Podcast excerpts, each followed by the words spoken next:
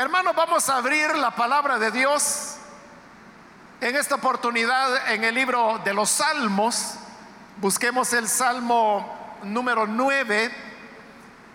Ya tenemos un tiempo de haber iniciado el estudio de los Salmos y en esta oportunidad corresponde el Salmo número 9, que es el que vamos a leer y en el cual estaremos aprendiendo de la palabra del Señor. Bien, dice entonces el Salmo número 9, quiero alabarte, Señor, con todo el corazón y contar todas tus maravillas.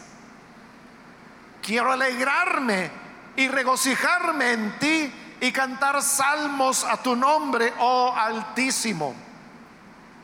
Mis enemigos retroceden, tropiezan y perecen ante ti.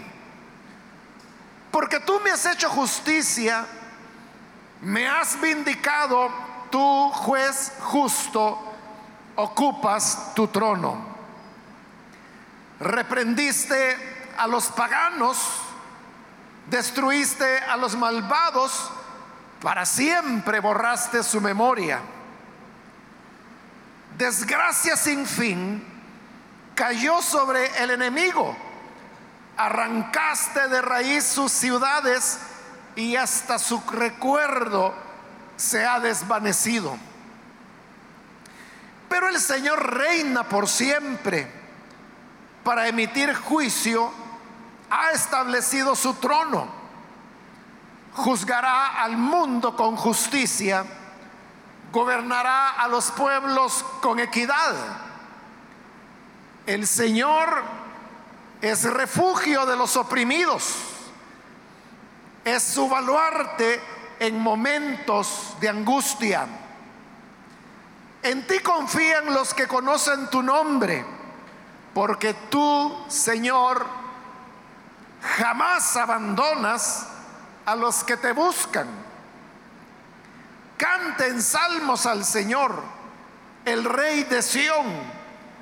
Proclamen sus proezas entre las naciones. El vengador de los inocentes se acuerda de ellos. No pasa por alto el clamor de los afligidos. Ten compasión de mí, Señor Mira cómo me afligen los que me odian. Sácame de las puertas de la muerte para que en las puertas de Jerusalén proclame tus alabanzas y me regocije en tu salvación. Han caído los paganos en la fosa que han cavado. Sus pies quedaron atrapados en la red que ellos mismos escondieron. Al Señor se le conoce porque imparte justicia.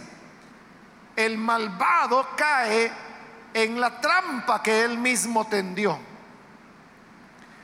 Bajan al sepulcro los malvados, todos los paganos que de Dios se olvidan, pero no se olvidará para siempre al necesitado, ni para siempre se perderá la esperanza del pobre.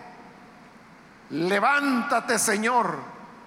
No dejes que el hombre prevalezca. Haz que las naciones comparezcan ante ti. Infúndeles terror, Señor. Que los pueblos sepan que son simples mortales. Amén. Hasta ahí dejamos la lectura. Hermanos, pueden tomar sus asientos, por favor.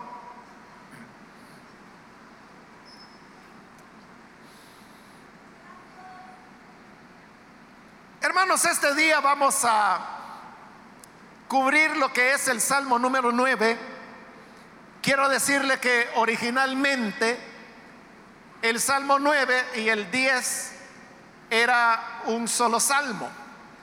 Estaban unidos. Pero obviamente al, estar unidos, eh, suman más o menos como unos 38 versículos y esto haría que el salmo fuera demasiado largo. Por eso es que en algún momento el salmo fue dividido en dos partes, más o menos por la mitad. La primera parte es lo que hoy conocemos como el Salmo 9 y la segunda parte hoy lo conocemos como el Salmo 10. ¿Cómo podemos saber que estos dos salmos formaban uno solo, como lo estoy explicando? Bueno, es muy fácil. Si usted tiene la nueva versión internacional, que es la que yo estoy usando, podrá notar que al lado de los versículos, antes de iniciar los versículos, en letras pequeñitas, encontrará que se mencionan algunas palabras. Por ejemplo, antes del el versículo 1 aparece la palabra Aleph. Antes del versículo 3 aparece la palabra Bet. Antes del versículo 5 aparece la palabra Guimel. Antes del versículo 7 aparece la palabra Ji. Y así va avanzando. Y si usted tiene la NBI, vea el Salmo 10 y verá de que esas palabras continúan apareciendo antes de cada versículo hasta el final del versículo 10. Estas palabras que encontramos ahí son los nombres de las letras en hebreo. Es decir, que así como en español, la primera letra del abecedario es la A, en el alefato hebreo la primera letra es la Aleph. Lo que en español es la segunda letra del abecedario, que es la B, en el alefato hebreo es la letra Bet. De manera que lo que tenemos ahí es la enumeración de las letras que forman el alefato hebreo. Porque tanto el versículo 9 como el versículo 10 es una composición que se ha hecho a manera de acróstico, que es algo que vamos a encontrar en otros salmos también. Hay varios salmos que han sido escritos a manera de acróstico, por ejemplo, por poner otra, otro, otro, mencionar otro salmo, el Salmo 119, que es el salmo más extenso que hay en la Biblia, ese también es un salmo acróstico. ¿Qué significa acróstico? Significa, hermanos, que la primera palabra de cada uno de estos versos, diríamos, no versículos, por algo que le voy a explicar ya, pero de estos versos comienza con la letra que se está mencionando. Es decir, que si el versículo 1 y el 2 que constituyen el primer verso del Salmo inicia con la letra Aleph es porque la primera palabra en hebreo, obviamente, en español es otra cosa, pero en hebreo la primera palabra comienza con Aleph. Los acrósticos, hermano, es eso que a veces los niños, los jóvenes hacen que toman, por ejemplo, un papel y escriben mamá, pero lo escriben en vertical, es decir, la M, luego la A, luego la otra M y luego la otra A. Y de la primera M sacan una, una frase. Por ejemplo, como es M, la primera palabra de mamá podría ser mi más grande ternura es. La segunda letra es A, ¿verdad? Armoniosa para aquella que es mi madre y utiliza la M que sigue. Entonces, el acróstico es que la palabra en vertical sigue siendo mamá, pero con cada una de esas letras se va formando una frase de algo así como un poema. Ese es un acróstico. Le he puesto un ejemplo muy sencillo. Aquí es un poco más complejo porque es todo el alefato hebreo. Lo que tenemos al finalizar el versículo 9 es el verso que comienza con la letra Kof. Pero el versículo 1 de el Salmo 10 comienza con la letra Lamed, que es la que continúa. Esto, hermanos, es como que si nosotros hiciéramos un acróstico con el abecedario en español, pero que llegáramos, por ejemplo, hasta la hasta la K. Y luego el Salmo 10 comienza de la L hasta la Z. Eso es lo que está ocurriendo aquí. Es evidente que el Salmo está partido por mitad. Pero no solamente por el tema del acróstico, sino que porque los temas que se manejan en ambos salmos son los mismos. Y otra razón más, que esta ya es más técnica, es que como recuerde que son composiciones de tipo poético. Entonces, en lo poético se busca la cadencia, rima. Cadencia es cuando al escuchar un poema usted oye que tiene como cierta melodía, cierto ritmo, esa es la cadencia. La cadencia se logra por la repetición de, puede ser palabras, puede ser verbos, puede ser raíces de sustantivos o adjetivos. lo mismo ocurre en el hebreo. Entonces sucede que esas raíces, esas palabras que se usan en el Salmo 9, se vuelven a usar en el versículo 10, con la cual se deja ver que las cadencias están siendo formadas de la misma manera. Esas, hermanos, son las razones por las cuales, le repito, el Salmo 9 y el 10 originalmente era un salmo más extenso. Más adelante, en la medida que vayamos avanzando en el libro, vamos a encontrar que eso se repite con otros, otros salmos donde están partidos por mitad también. Pero cuando lleguemos ahí, se lo voy a comentar así como lo estoy haciendo en este momento. Ahora, cuando algo, hermanos, se escribe en acróstico, y por eso le puse un ejemplo muy sencillo, como el de la palabra mamá. Entonces, el que escribe está obligado a utilizar como primera letra de cada frase de su poema cada una de las letras que forman la palabra mamá. Entonces, eso lo ata, lo obliga a tener que hacer eso. Y lo que ocurre normalmente con los acrósticos es que pueden ser ocurrentes, puede uno decir, bueno, que cabal, ¿verdad? Cómo unió las palabras. Pero normalmente tienen baja calidad literaria, baja calidad poética.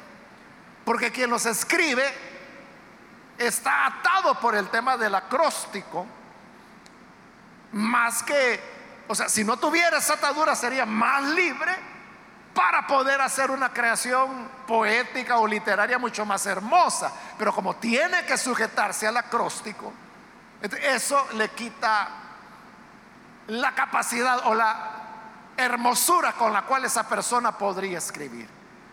Eso, hermanos, es lo que ocurre con los Salmos 9 y 10 que son salmos que desde el punto de vista literario no tienen mucho mérito y más bien utiliza frases repetitivas, por ratos avanza, por ratos retrocede, pero esto sucede porque el autor quiere ser fiel al acróstico que él mismo se ha impuesto al querer utilizar todas las letras del alefato hebreo.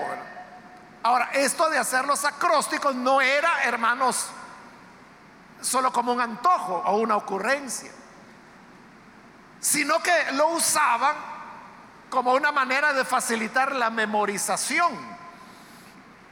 Porque ellos sabían que primero iba la letra Aleph y tenían que, así comenzaba, era como una pista para ellos mismos de que la primera palabra de ese verso comenzaba con Aleph. El siguiente sabían que era la letra Bet. Y entonces eso le recordaba de cuál era, cómo comenzaba. Eran pistas. Por eso es que hacían los acrósticos. Otro elemento, hermanos, que tengo que añadirle con respecto al Salmo 9 y 10, que originalmente fue un solo salmo, es que este es el salmo más deteriorado que se encuentra en la Biblia. ¿Qué quiero decirle con eso de deteriorado? Significa que es el salmo peor conservado. Algunos creen que esto se pudo deber a un accidente. Es decir, que cuando las primeras copias, en este caso de los salmos, se estaban haciendo, probablemente hubo un derramamiento de un líquido o pudo haberse roto una parte de el papiro o el pergamino donde estuvieran escribiendo. Y eso hizo de que se desdibujara lo que estaba escrito ahí. Y luego las copias sucesivas que se fueron haciendo ya fueron heredando ese deterioro original. Eso, hermano, solo es una idea, ¿verdad? O sea, no es que se pueda demostrar o comprobar. Pero sí es un hecho que este es uno de los salmos que más se ha deteriorado. O sea, no encuentro otra palabra para usar. Eh, se deterioró. ¿Y cómo se sabe de que está deteriorado? Porque en los originales, al examinar el hebreo, no hay claridad exactamente de qué se quiere decir. Incluso es evidente que a lo largo del tiempo, el Salmo, por lo menos, por lo menos, ha sufrido adiciones. Pero así como tiene adiciones, es posible que también tenga elementos que le hayan sido quitados. ¿Cómo sabemos que tiene adiciones? Es bien fácil. De nuevo, si usted tiene la NBI, podrá verlo. Si tiene la Reina Valera, no, pero en la NBI, note que la Aleph que es la primera letra, abarca los versículos 1 y 2. La Bet, los versículos 3 y 4. La Guimel, los versículos 5 y 6. La Ji, los versículos 7 y 8. La Bab, los versículos 9 y 10. Pero note, cada una de las letras tiene dos versículos. Ahí lleva una simetría. Pero mire lo que pasa en el 18, que es la letra Kaf. Tiene el 18, el 19 y el 20. Ahí se rompió ya la armonía que traía, porque todas las letras anteriores han sido cada una de dos versículos, diríamos dos estrofas del mismo verso. Y ha venido dos, dos, dos, dos, dos, pero al llegar a la CAF, ahora son tres. Pero eso no es nada, mire el versículo 1 del 10, no el versículo 1, sino que la letra Lamed que está antes del versículo 1 del 10. Ahí es el versículo 1, 2, 3, 4, 5, 6. Es decir, tiene el triple de longitud que tiene el inicio del salmo. Y cuando se hacían los acrósticos, no solo se respetaba la letra inicial para que fuera acróstico, sino que también la distribución. Pero el hecho de que tengamos acá el triple de longitud en un verso o dos veces y media en otro, nos indica que allí, hermanos, ha habido alguna añadidura. Entonces, el salmo, por decirlo así, por el hecho mismo de ser el más deteriorado, o sea, vamos a encontrar más adelante otros salmos que en algunas partes Ahí le voy a indicar y le voy a decir, mire, aquí realmente no se sabe qué decían. Pero el peor de todos es este, el 9 y el 10. Es el que está más deteriorado y por lo tanto es el que ha recibido más alteraciones, más cambios que no se hicieron con mala intención, sino que tratando de reconstruir qué era lo que el Salmo decía en esas partes que se corrompieron. E-, ese es un tecnicismo de, los textos, o sea, un texto corrupto, lo que significa es eso que ha sido dañado, ha sido deteriorado por el tiempo, por una mala copia, por un borrón, etc. Y lo paradójico es que el Salmo 9 y 10, hermano, es un salmo tardío es decir, no es de los más antiguos, al contrario. Es uno de los últimos salmos que se escribió.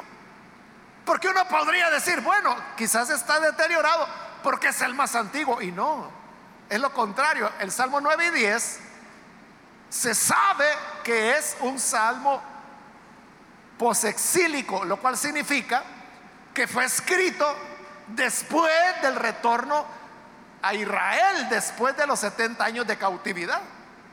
¿Por qué lo sabemos? Primero por el tema del Salmo que está hablando precisamente de eso, de la liberación del pueblo de Dios de otras naciones. En primer lugar. Y en segundo lugar, porque las figuras, las frases que se utilizan, nada hay nuevo. Todo se encuentra en otros salmos, en los profetas, en diversas escrituras. Lo cual significa que todas ellas ya estaban escritas cuando el Salmo 9 y 10 se escribió. Por eso se sabe que es un salmo ya, ya, ya más antiguo. No más antiguo, lo contrario, más nuevo. Pero es un nuevo relativo, ¿verdad? Porque estamos hablando del Antiguo Testamento. Bien, ahí hermanos les he dado algunas generalidades sobre el versículo, perdón, sobre el Salmo 9 y 10. Pero ahora vamos a entrar, como siempre lo hacemos, a hablar acerca del género. El Salmo 9 y 10 pertenece al género que se llama himno de gratitud. Hay un género que se llama himno que es una invitación de alabanza. Pero hay un subgénero que se llama himno de gratitud, porque esto es lo que hace el Salmo 9 y 10, agradecer al Señor por la liberación que Él ha dado. Y al igual que en otros salmos, hay tres personajes. El primer personaje es Dios. El segundo personaje son los enemigos que a veces son llamados enemigos, a veces naciones, a veces paganos, pero son los enemigos. Y en tercer lugar está el orante, el que está orando o cantando el himno de gratitud. Bien, ya con esto hermanos vamos a entrar ahora a ver el detalle. Obviamente vamos a cubrir solamente lo que hoy es el Salmo 9 y vamos a dejar el 10 para la próxima oportunidad, solamente por razón de tiempo. Pero lo ideal sería verlo todo, ¿verdad? Porque, repito, originalmente fue un solo salmo. Comienza entonces, hermanos, el salmo en el versículo 1, diciendo, quiero alabarte, Señor, con todo el corazón y contar todas tus maravillas. Quiero alegrarme y regocijarme en ti y cantar salmos a tu nombre, oh Altísimo. Como lo hemos visto en otros salmos, donde aparecen los mismos tres personajes, el orante, los enemigos y Dios, y Dios como juez. Así aparece acá. Y usted sabrá y recordará por los salmos que ya vimos que el orden es que primero el orante presenta el caso, presenta el problema, lo que le aflige. Número uno. Número dos, va delante del juez, que es el Señor. A veces directamente con él, a veces al templo donde está el Señor. Y en tercer lugar viene la liberación que el Señor da como juez al orante. Y termina con alabanza. Pues este Salmo 9 y 10 es un salmo que ha sido escrito, por decirlo de alguna manera, de atrás para adelante. Es decir, comienza con la acción de gracias, con la alabanza. Y luego irá en reversa relatando hasta plantear cuál es la dificultad que, que le afligía. Entonces comienza, como digo, por atrás. Él ya fue liberado, ya el Señor le dio la respuesta, le hizo justicia. Y por lo tanto, Él está agradecido y en esa gratitud es que dice, quiero alabarte, Señor, con todo el corazón, contar todas tus maravillas, porque son maravillas que el Señor ya hizo. Quiero alegrarme y regocijarme en ti y cantar salmos a tu nombre, oh Altísimo. Está contento, quiere alabarlo porque ya el Señor lo libró. Es decir, que el salmo está comenzando por la parte con que todos los salmos anteriores han terminado. Porque como le digo, está redactado de atrás hacia adelante. Versículo 3. Aquí viene, ¿por qué está tan contento? Mis enemigos retroceden, tropiezan y perecen ante ti. Entonces note, sus enemigos ya fueron derrotados, ya fueron vencidos. Como más adelante, ya lo vamos a ver, está presentando a Dios como juez.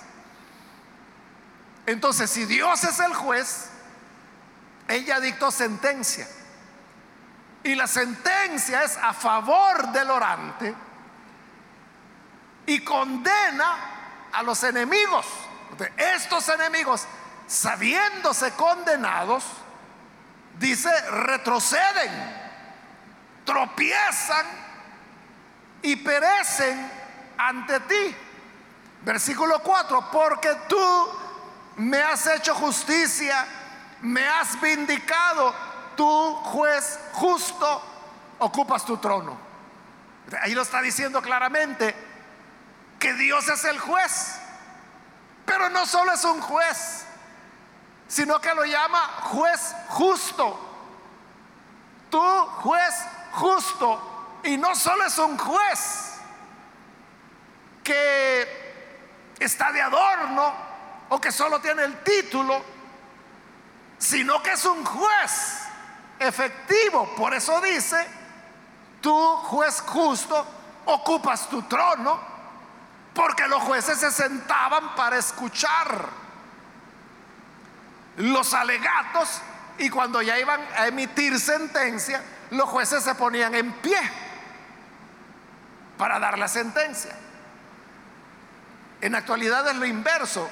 Cuando el juez va a dar sentencia, el juez está sentado y es todos los que están en audiencia, o sea, no solo el acusado, no solo los abogados, todas las personas que estén en audiencia, todos se ponen en pie, porque el juez va a dictar sentencia. Pero en este tiempo era lo inverso, era el juez el que se ponía en pie. Entonces, como juez que Dios es, él ha dictado sentencia y por eso es que los enemigos del orante retroceden, tropiezan y perecen, dependiendo cuál es la sentencia que el juez justo ha dado. Versículo 5. Reprendiste a los paganos, destruiste a los malvados, para siempre borraste su memoria eso es lo que le decía, que los enemigos reciben diversos nombres. Entonces, en el versículo 3 ya los llamó enemigos. Pero ahora en el 5 vea que los está llamando paganos y los está llamando malvados. Esto significa que las acusaciones que le hacían al orante eran acusaciones maliciosas, falsas eran engañosas. Pero como nuestro Dios es un juez justo, Él no puede ser engañado. Y Él no seguía por apariencias. Porque como se, se lo dijo el Señor a Samuel, tú ves lo que está delante de tus ojos, pero el Señor lo que ve es el corazón. Eso es lo que el Señor ve y por lo tanto Él sabe la realidad que hay tras cada persona. Ahora, en ese versículo 5, note los verbos que se utilizan con relación a los paganos o malvados. En primer lugar dice, reprendiste. En segundo lugar, destruiste. Y en tercer lugar, borraste su memoria. Es decir, que la sentencia del juez, que es Dios, ha sido dura, podríamos decir, firme, pero a la vez justa. Porque en primer lugar dice que los reprendió. Porque eso es algo que a veces hacen los jueces. Escuchan a las personas. O sea, el juez normalmente no emite juicios. Solo está oyendo los alegatos de la parte acusadora, de la parte defensora. Escucha a los testigos. Y es hasta que al final, cuando ya el juez va a dar sentencia, ahí es donde el juez puede opinar.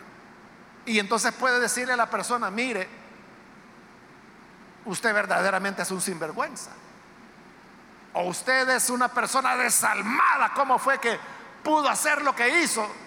Y habiéndolo reprendido, entonces dice, lo condenó a 15 años de cárcel por decir algo. Esto es lo que el juez justo hizo acá. En primer lugar dice que reprendió a los paganos. En segundo lugar lo destruyó.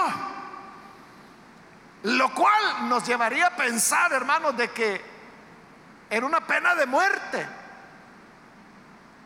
Porque habla de destrucción y no solo de destrucción. Al final del versículo 5 le dice, para siempre borraste su memoria.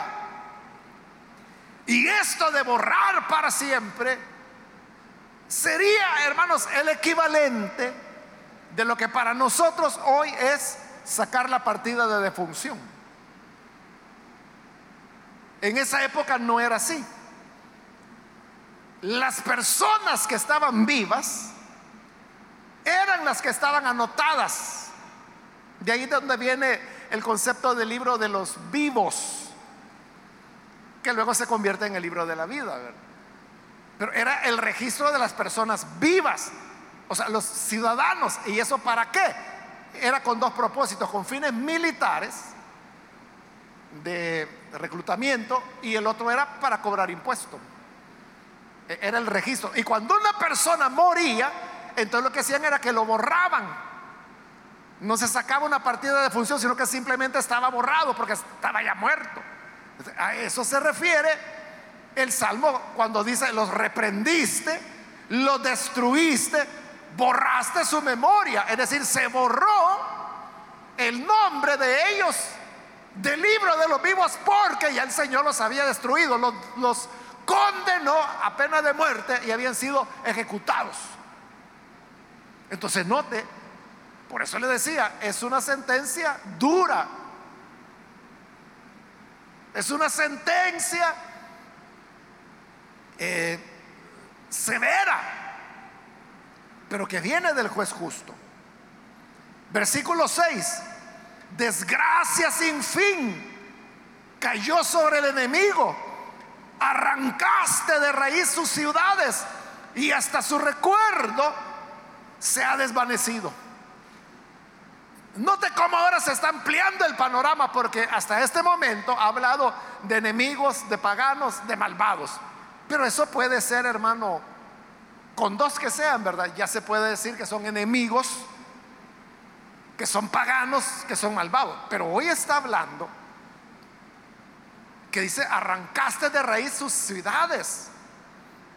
Y ciudades no las tienen las personas, los tienen las naciones, los pueblos. Entonces, los enemigos de los cuales está hablando el orante son naciones, son pueblos, Y por eso le digo, o le mencioné en la introducción, que se sabe que este es un salmo post-exílico, porque es Israel que ha vuelto a su tierra después de 70 años de cautividad y por lo tanto han sido librados de sus enemigos.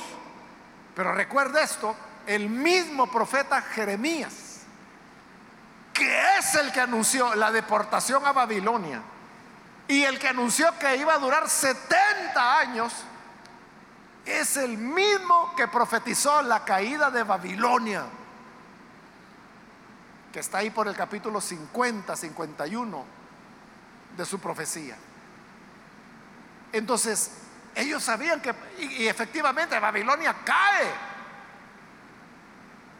Los medos los destruyen en una alianza con los persas. Y Babilonia cae. por lo tanto, ellos están hablando ahora en el Salmo de que el Señor ha arrancado de raíz sus ciudades. Entonces el enemigo o los malvados o los paganos de los cuales habla no son individuos, no es una familia. Está hablando de naciones que hasta entonces habían oprimido a Israel. Versículo 7. Pero el Señor reina por siempre para emitir juicio, ha establecido su trono. Es decir, las naciones surgen, crecen, conquistan, como Babilonia, pero luego decaen y dejan de ser, pasan. Pero el Señor reina por siempre, dice el versículo 7. ¿Y reina para qué? Para continuar emitiendo juicio, porque para eso ha establecido su trono. Entonces las naciones pueden subir y caer. Los poderosos pueden ascender, ser muy fuertes, pero un día caerán. La vida es así. Es de subir y de bajar. Es como un sub y baja, ¿verdad? Pero en medio de ese sub y baja de la vida, el Señor reina por siempre. Él nunca deja de ser rey. Y al reinar por siempre, Él continúa juzgando con justo juicio, porque Él sigue sentado en su trono. Versículo 8, juzgará al mundo con justicia, gobernará los pueblos con equidad. Esas palabras fácilmente le pueden recordar a usted a profecías como las de Isaías que, utiliza la frase casi de una manera idéntica, palabra por palabra. Juzgará al mundo con justicia, gobernará a los pueblos con equidad, ¿verdad? Suena a los cantos del siervo del Señor que aparecen del capítulo 42 de Isaías en adelante. Por eso le digo, es un salmo tardío porque está citando a Isaías que ya había sido escrito para entonces. Versículo 9. El Señor es refugio de los oprimidos. Es su baluarte en momentos de angustia. Hoy está hablando de los oprimidos. De eso es de donde Israel venía. En esos 70 años. Ellos habían vivido en opresión. Eran oprimidos, pero frente a esa opresión, Dice que el Señor fue su refugio, su baluarte en momentos de angustia. Los baluartes eran las torres que estaban en las murallas y que servían para defender las ciudades. Lo que acá en nuestro medio se llama un garitón. Los garitones que están en los cuarteles. Eso es el Señor, eso es el nombre del Señor para el oprimido. El Señor siempre oye la oración del sufriente. El Señor siempre oye el clamor del oprimido. Es lo que ocurrió en el Éxodo. Faraón y los demás egipcios oprimieron de tal manera a Israel que dice que ellos clamaron al Señor y el Señor dijo, he oído el llanto, he oído los gritos de mi pueblo. Y por eso se decidió enviar a un libertador, a Moisés. Entonces, de eso está hablando. El Señor es el refugio de los oprimidos. Es su baluarte en momentos de angustia contra el poderoso. El oprimido, ¿qué puede hacer? El poderoso es demasiado fuerte. El oprimido se ve impotente, solo, nadie le puede ayudar. Nadie humano. Pero el Señor dice, es su baluarte en esos momentos de angustia. En Él podemos encontrar refugio. Versículo 10, en ti confían los que conocen tu nombre, porque tú, Señor, jamás abandonas a los que te buscan. ¿Cómo no va a confiar el que confía en el Señor en Él? ¿Cómo no va a confiar? Si Él siempre los auxilia. Si dice, porque tú, Señor, jamás abandonas a los que te buscan. Por eso los que buscan al Señor, los que conocen su nombre, siempre confiarán en Él. Porque saben que el Señor oye. Hermanos, al Señor nadie le puede presentar quejas, nadie puede decir, es que yo te pedí ayuda y no me ayudaste. No hay oficina de quejas donde usted pueda devolver un producto o donde usted pueda decir, mire, no, me gustó como, como, como es Dios. El Señor jamás abandona a los que confían en su nombre. Siempre estará para ayudarles. Versículo 11. Canten salmos al Señor, el Rey de Sión. Proclamen sus proezas entre las naciones. Usted sabe que Sión es el nombre que recibió la ciudad de David, es decir, la parte alta de Jerusalén. Jerusalén era una ciudad construida alrededor de una colina. Y esa colina no la pudieron conquistar en época de, de Josué ni en los más de 400 años que gobernaron los jueces, ni durante la época de Samuel, ni durante el reinado de Saúl. Esa colina siguió ahí hasta que llega David. Y David es el que se propone conquistarla y la conquista. Y conquistada la colina, él allí construye su palacio. Posteriormente, allí en esa colina es donde Salomón va a construir el templo. Entonces, en la colina, en la parte alta de Jerusalén, que hasta hoy en día todavía se llama así, Jerusalén la alta le llaman. A eso, esa es lo que se le llamó la ciudad de David, porque él la conquistó y él construyó su palacio y moraba ahí.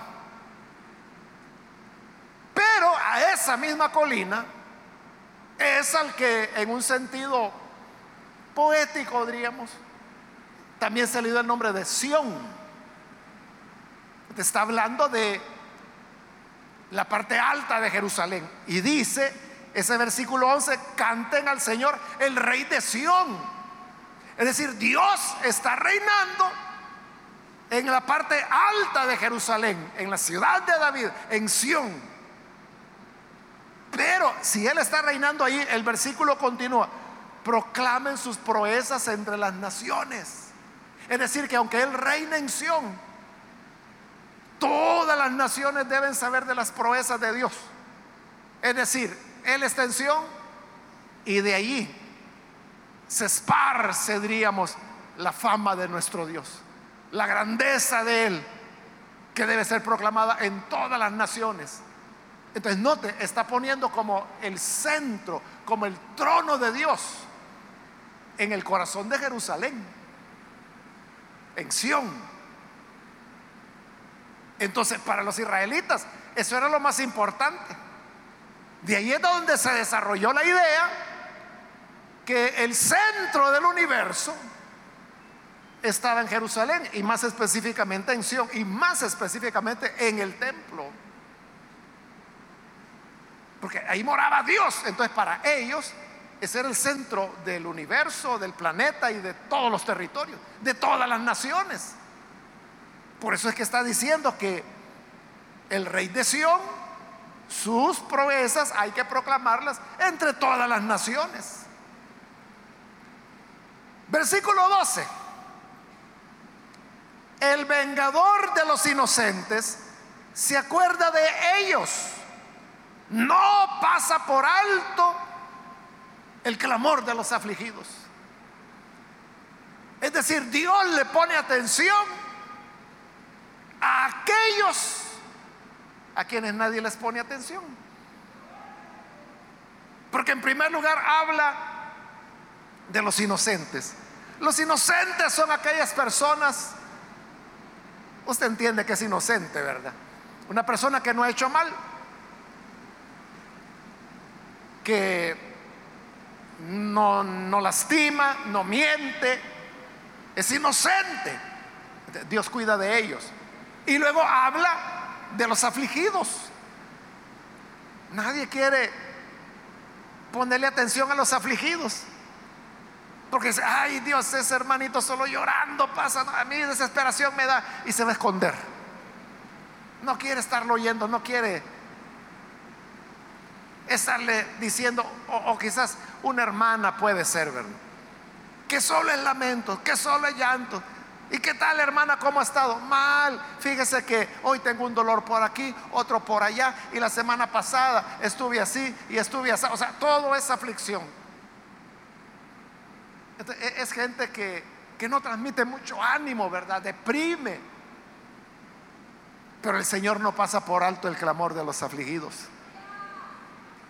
Él los escucha. Él les pone atención. Y por eso dice en el 13, ten compasión de mí, Señor.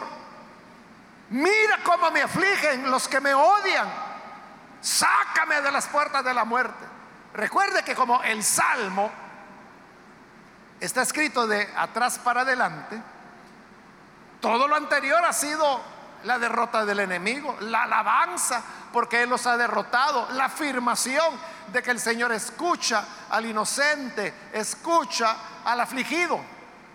Pero hoy está hablando de lo que es propiamente la oración, la súplica, que ya había sido contestada, pero como va de atrás para adelante, ¿verdad? esta era la oración con la cual él oraba. Ten compasión de mí, Señor. Mira cómo me afligen los que me odian. Y anterior vimos, anteriormente vimos que eso ya están hasta borrados del registro civil, porque ya no están vivos. Ya el Señor los derrotó, los destruyó, borró sus nombres. Pero lo que el orante está haciendo es recordando cómo él oraba a Dios. Y oraba de esa manera. Ten compasión de mí, Señor. Mira cómo me afligen los que me odian. Y ve esta figura. Sácame de las puertas de la muerte. Y en el 14 dice, para que en las puertas de Jerusalén proclame tus alabanzas y me regocije en tu salvación. Está hablando, fíjese, está diciendo, sácame de las puertas de la muerte.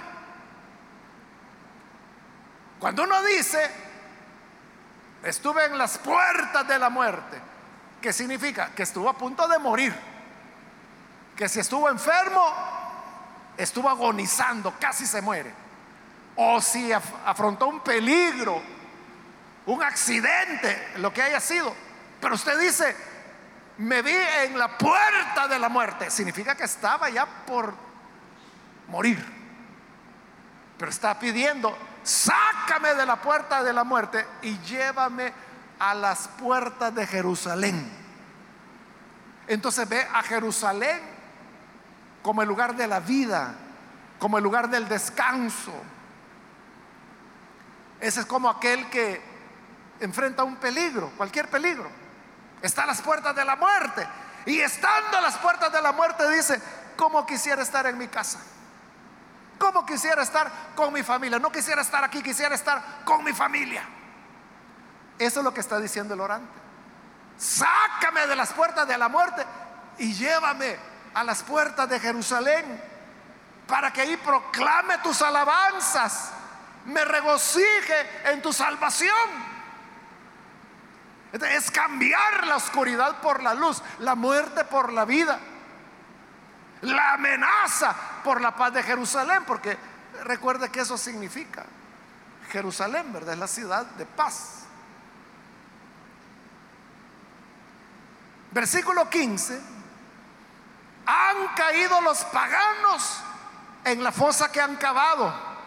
Sus pies quedaron atrapados en la red que ellos mismos se escondieron.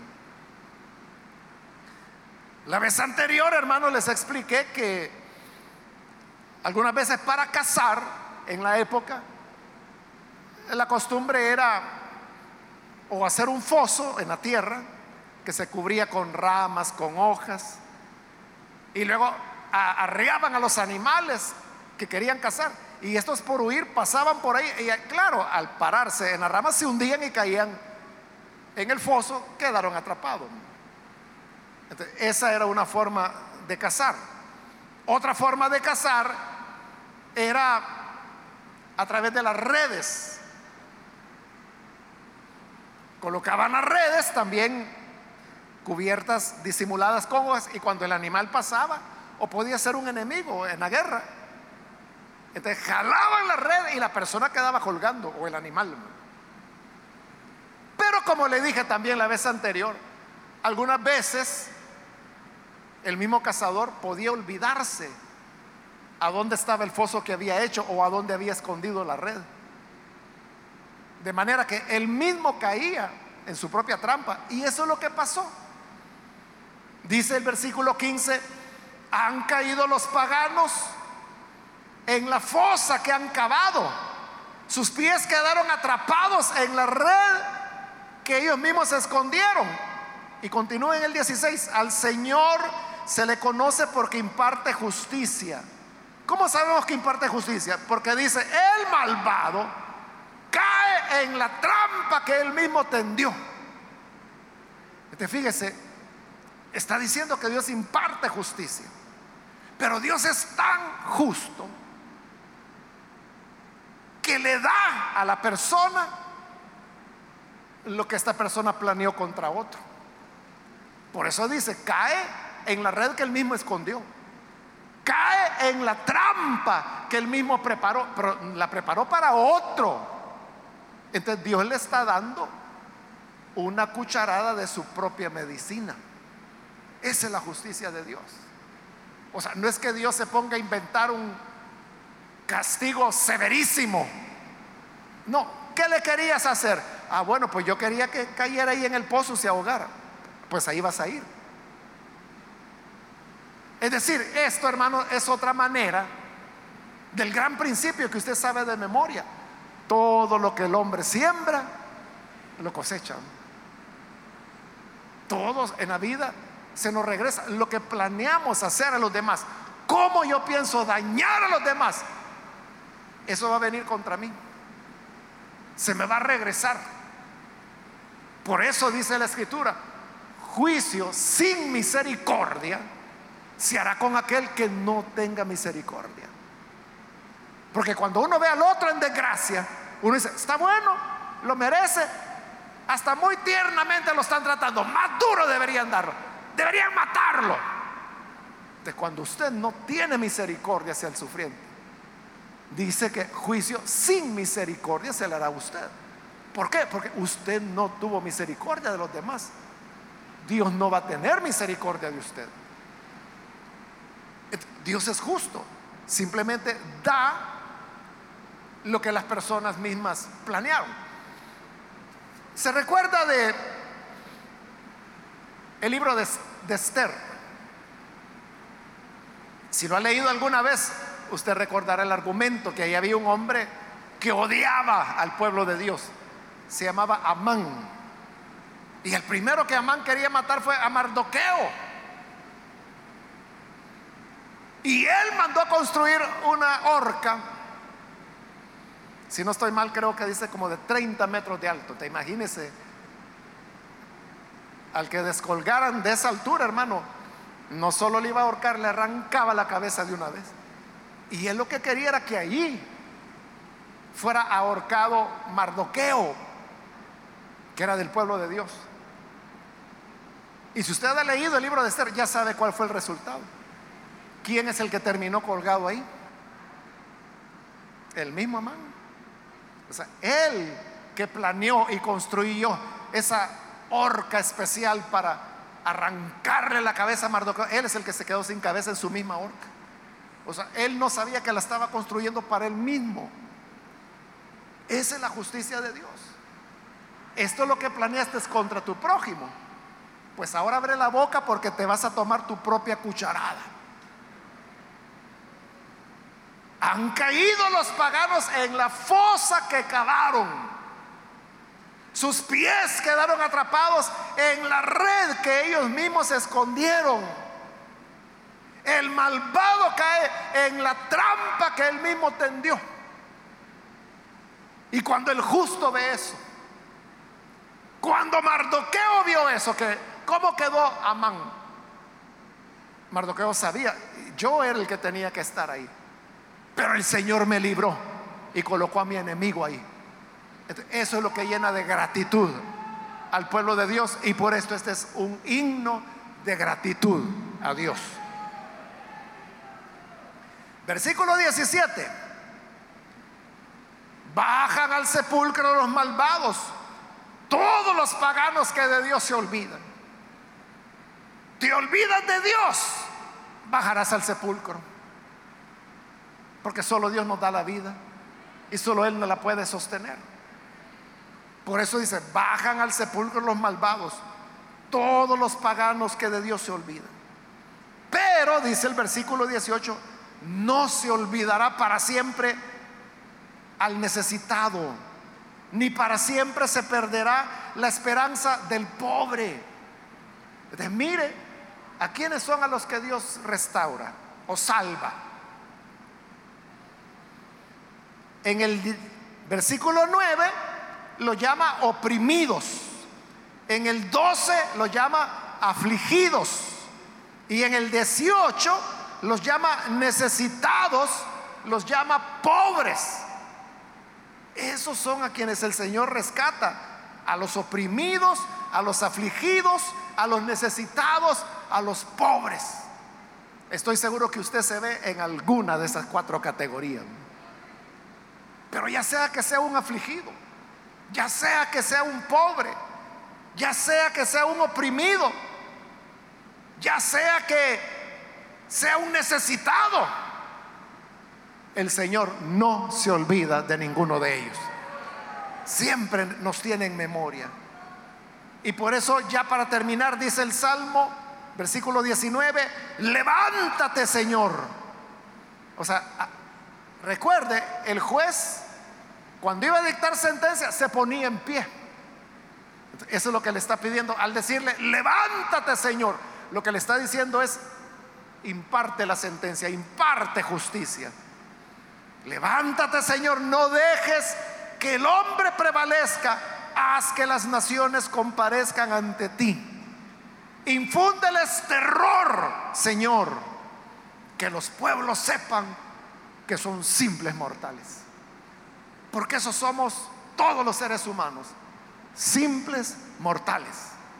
No hay dioses, no hay semidioses, no hay, que hermano, superhombres, supermujeres, no hay. Recuérdale, dice, de que todos son simples mortales. Razón suficiente para que temamos al Señor y confiemos en Él, porque Él nunca olvida al necesitado.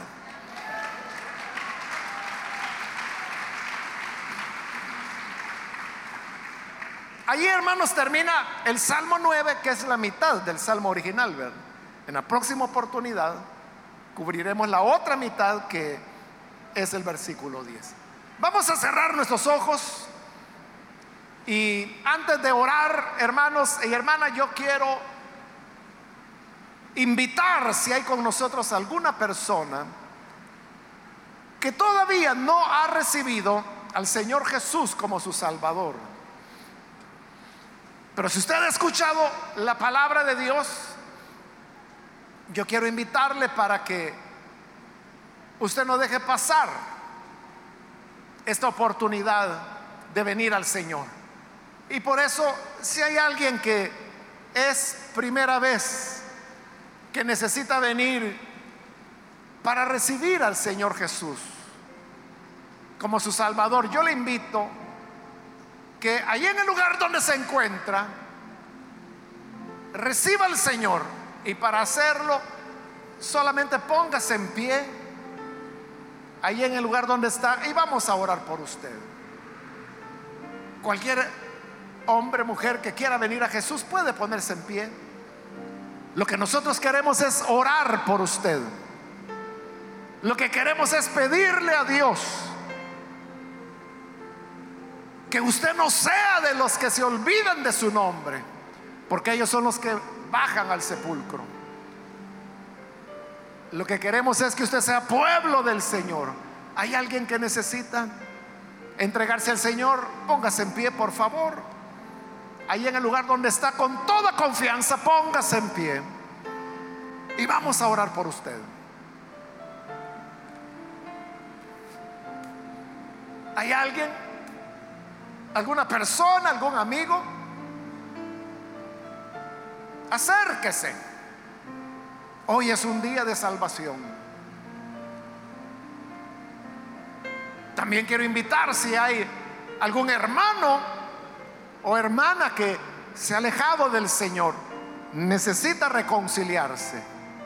Puede ponerse en pie también en este momento y vamos a orar. ¿Hay alguien que necesita reconciliarse? Venga. Hoy es el momento oportuno. Hoy es el día de salvación. ¿Hay alguna persona? ¿Alguien que hoy necesita venir al Señor por primera vez o necesita reconciliarse? Póngase en pie. Voy a terminar la invitación, hago la última llamada. Aprovechela porque vamos a orar ya. Pero si hay alguien que necesita venir a Jesús por primera vez o necesita reconciliarse, puede ponerse en pie.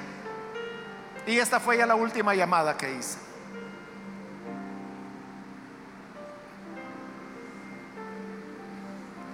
A usted que nos ve por televisión, quiero invitarle para que ore con nosotros. Si necesita recibir al Señor o reconciliarse, únase con nosotros en este momento. Señor, gracias por tu palabra, gracias porque cada día tú nos sustentas, nos animas, nos enseñas. Y hoy hemos aprendido que tú siempre estás atento al clamor del inocente, del necesitado, del afligido del pobre, del oprimido. Aquellas personas que a través de los medios se entregan a ti. Perdónales. Rescátalos. Porque tú, Señor, nunca te olvidas del que en ti confía. Bendice a tu iglesia.